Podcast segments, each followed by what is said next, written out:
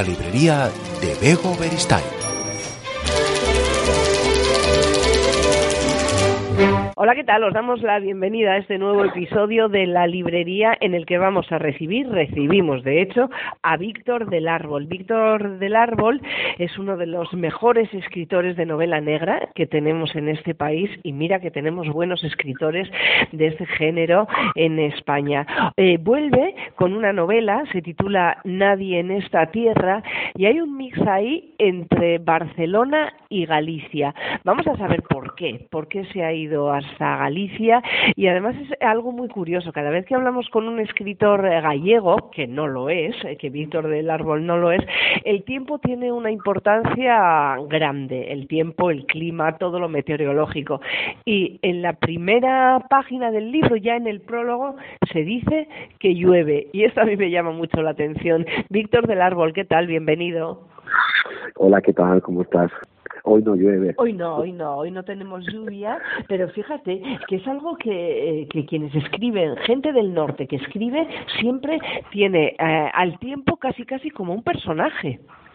Sí, porque al final el, el tiempo, el espacio eh, geográfico forma es un personaje más de la novela y porque es bueno primero porque crea una ambientación ¿no? y luego eh, este exterior digamos donde se van a mover los personajes pero luego también porque es un estado emocional es decir provoca un estado de ánimo o habla de un estado de ánimo de los personajes no es lo mismo escribir una novela eh, la Costa de la Muerte o trasladarla, por ejemplo, pues no sé, a la Costa del Sol, ¿no? Son, son espacios distintos que generan en el personaje emociones distintas. Eh, nadie en esta tierra tiene una portada eh, que ya un poco nos estremece. Y fíjate que yo la primera vez que la vi dije, uy, eh, yo creo que es el propio Víctor del Árbol el que está en la portada, porque no sé, por detrás podríamos decir que se te parece bastante. Podría, podría ser, me lo han dicho, pero no, no soy yo. Lo que pasa, a mí también me gustan las sudaderas y sí, también me gustan esos espacios así como es una especie como una, una, novela de McCartney, ¿no? Así una carretera, una persona andando sola frente a una montaña que se ve ahí un poco difusa y esa estética que también ya es un poco parecida a la de un millón de gotas, no sé si te acuerdas, en los colores, las formas, eh, ¿no? Porque y no es casual, no es, no es casual ese, ese, ese parecido, porque bueno, creo que a mí las portadas me gustan, me las miro mucho, me gustan mucho porque también crean ese estado, ¿no? Ese estado en el que vamos a entrar en la novela eh, y que dan un poco también el tono, eh, digamos, emocional que nos vamos a, encontrar. Pero no soy yo, ¿eh? No soy yo. Sí, sí, la verdad es que es como que nos prepara eh, para adentrarnos en el mundo de Julián Leal, un inspector de policía catalán de Barcelona, que desde luego por su mejor momento no está pasando. No, tenemos al héroe, porque hablaremos un poco de eso si quieres, pero para mí Julián Leal es realmente un héroe clásico, en el sentido de que es una persona que, que bueno, pues tiene que hacer un viaje, ¿no?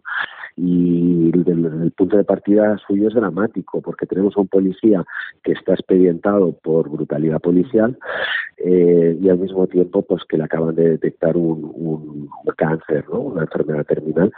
Y bueno, y él decide hacer ese viaje al pasado, ese viaje al origen, salirse, aparte quitarse un poquito del medio eh, de Barcelona y marcharse a esa pequeña aldea de Galicia, de donde él eh, se marchó siendo muy niño, con la esperanza de que, bueno, si uno se reencuentra un poco con sus raíces, pues de alguna manera puede intentar averiguar cómo se ha convertido en lo que se ha convertido, ¿no? Lo que le pasa a Julián Leal es un poco todo lo contrario, ¿no? Que llega allí eh, pensando que va a encontrar a esos amigos de la cuadrilla, de la infancia, esas lealtades, esas amistades, y lo que se encuentra, pues es efectivamente una tierra llena de, silencios, llena de, culpas eh, y llena de memoria, ¿no? Que, pues como se dice, nadie olvida, nadie perdona eh, y sobre todo, sobre todo, nadie es inocente. Eh, pero fíjate que todo esto que nos dices de silencios, de culpas, es eh, algo muy gallego, sobre todo eso de los silencios, ¿no? Así que cuando eh, quiere encontrarse con Carmen, con Susana, con Fauliña, con Julián, con Gregorio, en ese en esa Galicia del 75, claro, pues las cosas son diferentes. Sí, claro, es, es ver un poco qué hace el tiempo con nosotros, ¿no? qué nos convierte estos amigos que eran eh, inseparables y se juramentaron para no convertirse en adultos, es decir, para que las, las leyes de sus padres y de sus abuelos eh, no les afectaran a ellos, al final acaban repitiendo los patrones, ¿no? O sea, acaban haciendo, Julián llega a ese pueblo que parece como aislado en el tiempo, que se ha quedado ahí eh, como ah, quieto, eh, se encuentra a sus amigos pues que hacen exactamente lo mismo que dijeron que no iban a hacer, es decir, repetir los patrones de sus padres y de sus abuelos y él pues se encuentra con esa paradoja de que siendo de allí es un extraño, ¿no? Y además es un extraño que viene a remover eh, la memoria, el pasado, y eso es algo que nadie ahí está dispuesto a, aceptar. Y menos aún cuando eh, empiezan a aparecer cadáveres después de, de la visita de, de Leal a esa recóndida aldea gallega, ¿no? Sí, bueno, eh, Julián llega allí con, con la esperanza de reencontrarse con sus amigos de la infancia y, algunos de sus amigos eh, empiezan a aparecer muertos, ¿no? De, esa, de esa cuadrilla de la, de la infancia empieza a, empiezan a aparecer muertos y todas las evidencias apuntan a él, ¿no? Entonces inmediatamente pues se le añade otro problema que ya tenía, que es que, eh, bueno, pues es sospechoso de tres asesinatos concretamente, ¿no? Lo que pasa es que nosotros sabemos desde el principio que es inocente porque el verdadero culpable nos lo está contando en primera persona. Y nos está diciendo que Julián Leal es inocente, he sido yo quien ha hecho esto, ¿no? Entonces, claro, se produce una cosa muy interesante que a mí me fascina en esta novela y es que nosotros eh, sabemos más que los personajes sabemos eh, más que y, queremos ayudar a Julián Leal de alguna manera no queremos ayudarlo a queremos empujar a esa esa voz que nos habla a que cuente la verdad a que confiese porque vemos como este héroe este hombre eh, se va quedando cada vez más solo más aislado como el sistema eh, que le intenta combatir lo va acercando y lo va destruyendo lentamente sin que nosotros podamos hacer nada es un ejercicio muy interesante ese que dices ¿no? De, que los lectores, quienes estamos leyendo la novela, sepamos más que los propios protagonistas. Es un ejercicio un poco como de ir más allá de, la novela, ¿no? Es como tener una novela sobre novela. Sabemos más que los propios protagonistas. Sí, porque a mí me ha gustado mucho la, novela negra. y entiendo eh, que hay que respetar una serie de códigos, ¿no? Tiene que tener un ritmo muy alto, tiene que tener una trama, eh, escenas eh, muy, muy visuales y todo eso está, pero además está esa otra ese otro componente que, que me gusta ponerle a mí a todas mis novelas, que es la profundidad de los personajes, los conflictos, las contradicciones, e implicar al lector. Implicar al lector en el sentido de que el lector, cuando a mí cuando yo cuando leo una novela no me gusta ser un sujeto pasivo, no me gusta opinar, me gusta eh, participar con mis propias emociones, ¿no? Y en esta novela creo que el, lector es el que va a tener que decidir también un poco, ¿no? Eh, de qué lado, eh, eh, de qué lado situarse, de qué lado eh, ponerse, ¿no?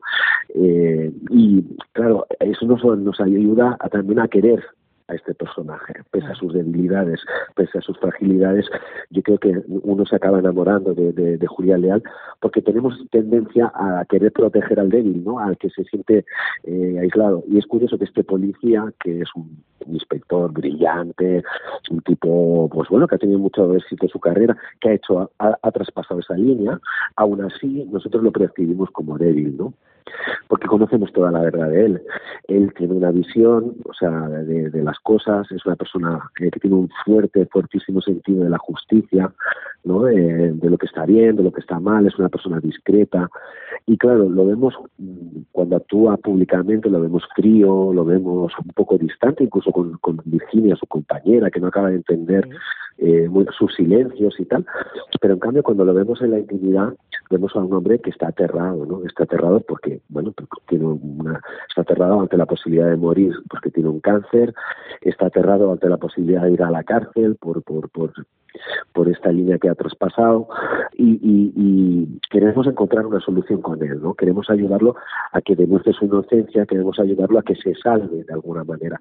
Eso me parece muy importante, ¿no? Cuando uno crea un héroe de verdad, crea una persona es decir, es una persona frágil y, y con la fragilidad nosotros podemos empatizar.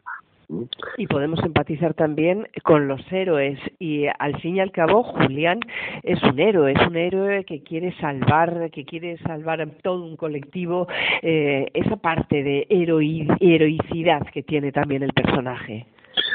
Sí, es un, hombre, como te digo, es un hombre eh, con, que tiene pues eh, los pies de barro, ¿no? Y que, y que y que pese a sus contradicciones, pese a sus errores, eh, bueno, pues se encuentra una última razón antes de morir o antes de ir a la cárcel para redimir toda una vida, ¿no? Eh, que es salvar a un niño. Eh, no, no quiero hablar mucho más de, de, esto, pero él lo que, lo que quiere es salvar a un niño. ¿Por qué? Porque salvando a ese niño, de alguna manera puede salvar su propio pasado y puede salvar la inocencia que, que todos llevamos un poco dentro, ¿no? No, no, él, yo, diría que él es un héroe a contracorriente en el sentido de que no busca eh, ni la fama, ni el reconocimiento, ni el triunfo, y ni siquiera pretende ser heroico, ¿no? Simplemente lo es porque otros le obligan a, a hacerlo y porque en un momento determinado él debe decidir eh, no apartar la mirada cuando los demás lo hacen, ¿no? no dar un paso atrás cuando los demás lo hacen.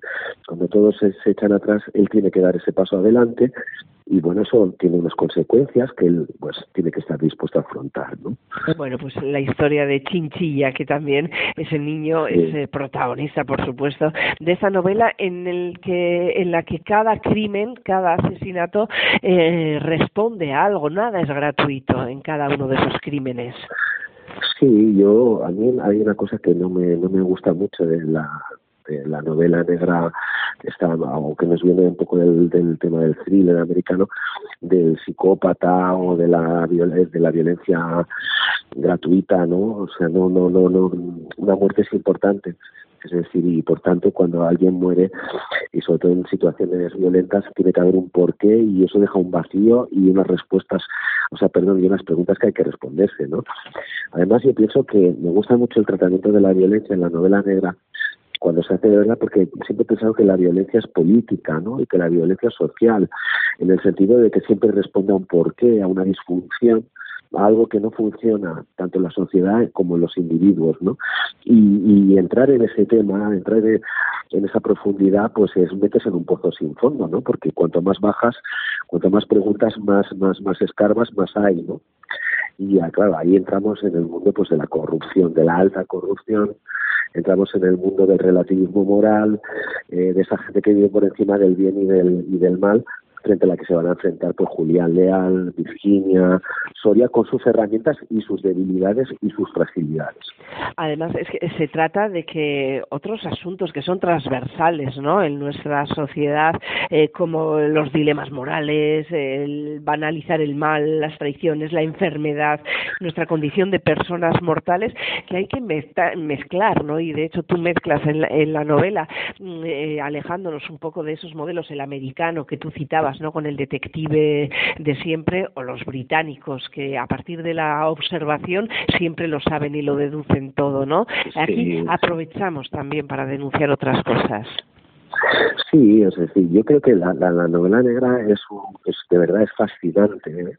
y, creo que mucha gente a veces tiene cierto reparo en leer este tipo de novelas porque piensa en series de televisión o en filmes americanos y no, no, no, la novela negra es otra es otra cosa, ¿no? Aquí ya no vale con, con, con resolver un caso ¿eh? al, al, estilo Poirot o al estilo británico de Agatha Christie o de Conan Doyle y tampoco sirve ya ese modelo pues del detective amargado, alcohólico, solitario, eh, americano, el hardboiled. No, no, aquí de lo que se trata es de entrar en la complejidad humana de entrar en, preguntas de que son mm, peliagudas porque responderlas también nos obliga a nosotros a posicionarnos. ¿no? Eh, y entonces eso me gusta mucho de, la novela negra porque se ha vuelto un género muy poroso. Entonces, evidentemente nadie en esta tierra, pues sí, es un thriller, el ritmo es el de un thriller. ¿Es una novela policíaca? Sí, porque hay una serie de crímenes que se tienen que resolver. Eh, pero es mucho más que eso. Es también novela psicológica, es también novela histórica, es también novela costumbrista. Es decir, eh, es, es una eh, porosidad del género que a mí me encanta porque nos permite sobre todo abundar en lo que te decía, ¿no? ¿Qué es la corrupción? ¿Qué es el poder? ¿Cómo nos afrontamos, cómo nos enfrentamos nosotros a eso? ¿no? O una pregunta mucho más sencilla, eh, que para, para, para el lector, ¿no? ¿Qué es para ti ser un héroe? ¿Qué tienes tú de, heroico, no? Porque eh, se da la paradoja de que en otras novelas mías, por ejemplo, que los personajes están mucho más condicionados por el destino, por su pasado, por pues eh, parece que no pueden escapar, pero aquí no, aquí hay eh, los personajes tienen en todo momento la opción de hacer lo correcto o no. Y esa es una libertad que me parece maravillosa en el sentido de que yo eh, siempre había pensado que en las situaciones extremas damos lo peor, ¿no? Uno muestra lo peor. Eh, y en cambio, eh, aquí he querido preguntarme un poco lo contrario, es decir, si llevando a los personajes a unas situaciones límites, como la que se va a encontrar Julián Leal, uno puede dar lo mejor de sí. Y oye, la, la, la sorpresa mía ha sido que sí, ¿eh? que incluso en la oscuridad más profunda hay un punto de luz, que somos mucho más valientes y tenemos mucho más coraje del que mm, a veces nosotros mismos llegamos a, a imaginar. Eh, supongo, Víctor, que hace seguimiento, ¿no? Un poco de, de, los nuevos autores y autoras de novela negra en España y es que tenemos eh, desde Euskadi, desde luego, con ese famoso Euskal Nord está saliendo un montón de gente que hace muy buena novela negra. Tenemos a Miquel Santiago, tenemos a Ivonne Martín, tenemos a Noelia Sánchez, tenemos bueno una lista muy muy larga, ¿no? Sí. Y, yo creo que se están haciendo cosas muy buenas en España. Sí, muy buenas. Además, yo lo, yo lo he dicho más de una vez, eh, sobre todo cuando estuve en Francia, en Italia o en Estados Unidos, que eh, el, género negro español está llamado a, ser el referente eh, a nivel europeo, igual que antes lo fueron hace unos años los nórdicos, y eso es por una, una, una, una razón, y es que es la ambición literaria. ¿Eh? Es decir, nosotros ya no nos conformamos, todos estos escritores que tú has, has, nombrado y algún otro, yo estoy pensando, por ejemplo, uno que me gusta muchísimo, que es eh, John Arreche, por ejemplo, ¿no? Eh, pues eh, eh, ya, no, ya no basta con eh, crear un, una novela que entretenga y que, y que haya muchos muertos y mucha acción y mucho énfasis televisivo, sino que hay que ir más allá. Nosotros vamos más allá en el sentido de que utilizamos la literatura para ejemplificar eso, es decir, le, queremos darle profundidad a los personajes, queremos darle profundidad al lenguaje, queremos escribir buenas historias y dejar atrás ya de una vez ese cliché de que la novela negra no puede ser buena literatura porque es una falacia y es mentira, ¿no?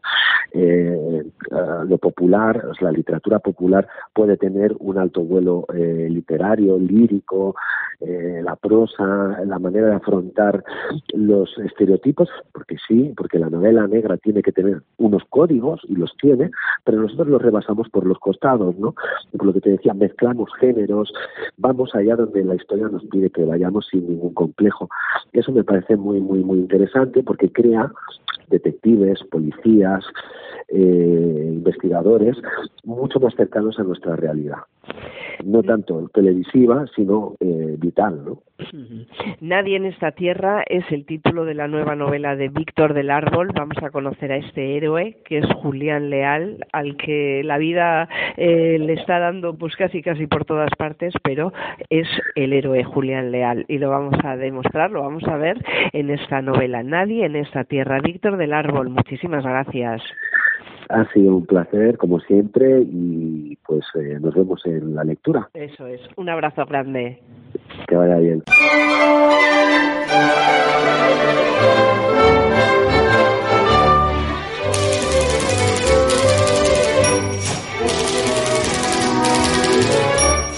La librería de Bego Beristain